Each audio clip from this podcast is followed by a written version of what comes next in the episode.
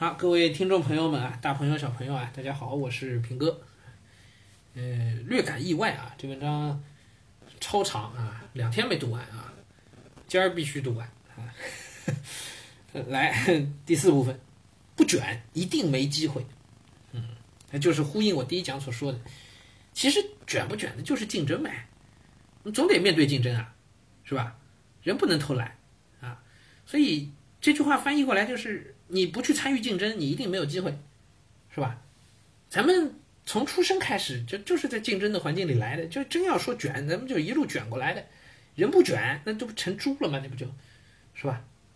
嗯，有什么深刻塑造你的事吗？刚刚进入初中，我成绩特别差，但我一直努力，尽管在当时看来遥不可及，但最后目标都实现了，这给了我信心。对于挫折，对于挑战，有种乐观、不服输、塌下心、几年如一日的追逐。小伙子有点自恋，这个品质怎么来的？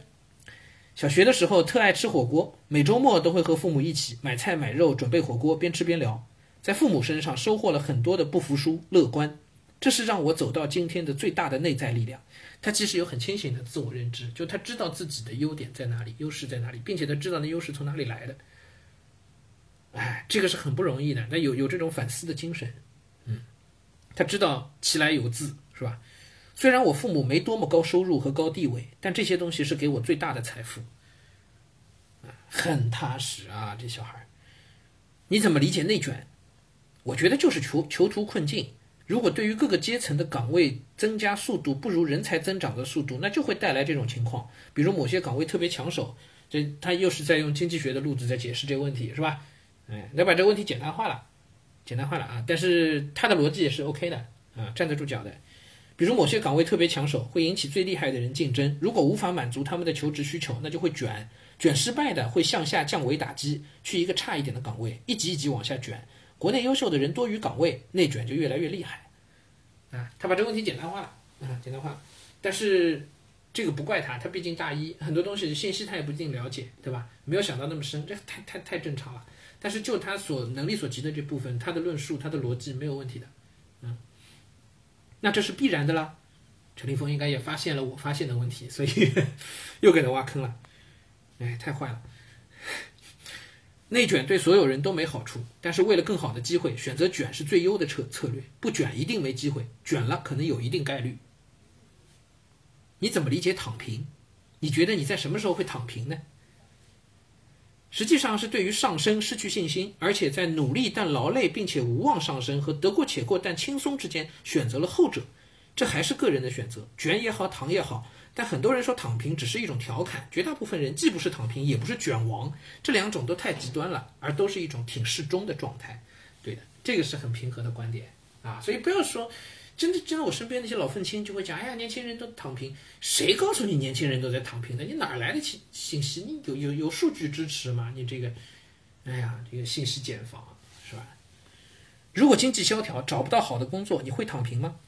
尽人事知天命吧。可能北大头衔、努力学习、好好实习等等，都是减小这些事情的概率。我觉得我还是会争取一点。躺平的根本原因，我觉得是信心的缺失。这方面我并不会。”好，问他平时最常用的 app 有哪些啊？微信、大众点评、饿了么、美团、淘宝，哎，也是个吃货啊。年轻人嘛，是吧？这时候正好是我的那时候也是大吃特吃啊。抖音、快手呢，没用过，没用过，各位啊，没用过。如果一定要说从这年轻人身上能学什么的话，各位把你们家孩子手机里的抖音和快手卸掉，并且永远不要让他装上去。你信中医吗？哎，这问题也是要送命的题，我在这儿就不说了，好吧？我我我要聊这个事儿，我觉得可能我们这个要要掉粉啊，不聊啊。陈林峰自己是信中医的，哎，嗯，我跟他也聊过这个事儿，但是我我当时保持了极度的克制。我跟他聊聊这个问题的时候，我觉得他也挺克制，而且我后来还部分的相信了他的说法。嗯，对，我不知道我没有有没有对他构成足够的影响，但我我确信我跟他聊过，并且我我我受他一定的影响啊。好，不说这个，在下面聊了孔子，哎呀，这个要读吗？你学习的经济学是科，问他你什么是科学精神啊？我同意一个说法，科学精神就是实事求是。我觉得科学是用一种独特抽象的方式在解释世界，在此之上告诉我们如何利用改造世界。实事求是是最重要的。嗯，这也是很平实的一个观点，对吧？经济学是科学吗？我觉得是，它的方法远呃运用了物理学相似的演绎的方法。嗯，这个可以讨论啊，学术问题啊。经济学某种角度讲其实不太科学的。嗯，这话也不是我说的。我得先声明啊，呃，上海财经大学的一位经济史的教授讲的话啊，你了解孔子吗？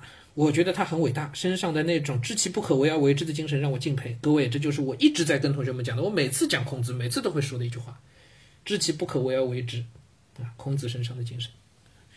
能看出来，在当时的历史潮流下，孔子明白有些事很难成功。历史有时候是单行道，只可进不可退。礼乐秩序乃至天下大同，自然是不可退的。但他的理想不是阻碍社会历史进步，而是以古旧的方法去停下社会道德和秩序的退步，并确实是在实干。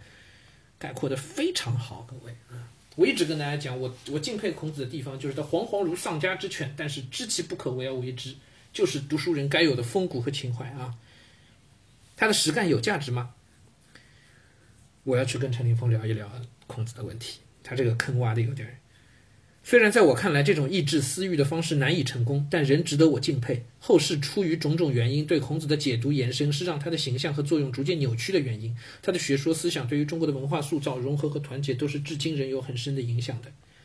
你了解老子吗？比较玄妙，读不懂，说明他读过是吧？你觉得我们之间有代沟吗？我觉得没有。好，全文读完，我要点一下这个中译作者，我给他打个钱过去。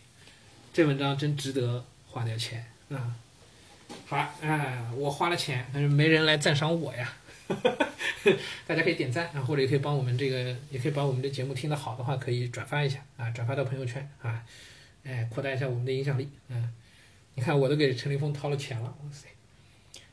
我读他这么多年文章啊，我没给他掏过钱。哎呀，真是，一会儿找他聊天去啊！好了，今天 就跟大家聊到这里啊。